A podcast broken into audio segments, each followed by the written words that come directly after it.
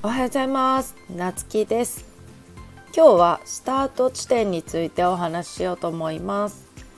えっ、ー、とスタート地点とはあの今ね起業する人まあオンラインとかでね起業しようと思ってまあ起業だけじゃなくてね何かを始める時ってまあ例えば誰かに学んだりとかねあると思うんよね。でその時にわあすごいな自分にできるかなでも一生懸命やってみようと思ってまあ大抵の人が取り組んでみる。で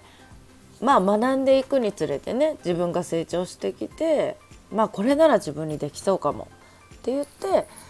まあだけどやってまあ失敗してって多くの人がねトライアンドエラー繰り返してってやっていくんだけど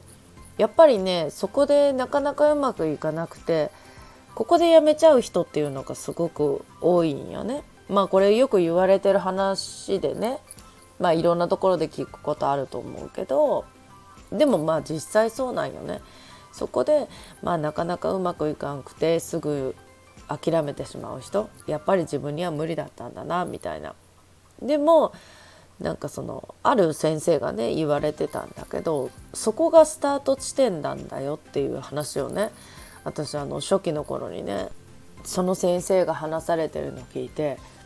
あなるほどなってなんかみんなそこでね自分には無理なんだって諦めちゃうけどそこがスタート地点やっとそこでスタート地点に立てるんだと思えば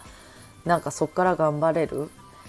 でやっぱりあの絶対に諦めない成功するまで諦めないっていうのがやっぱりうまくいくコツだなとあのつくづく思うんよね。でやっぱりうまくいかないまんまやめちゃうとね失敗のまんま終わっちゃうんだけどうまくいくまでねやり続ければそれは失敗じゃなくてあの経験失敗につながるための経験としてねあの報われるわけでそれがね人生も全てうまくいくことなんじゃないのかなってねあの改めてまたなんかその先生の言葉を思い出して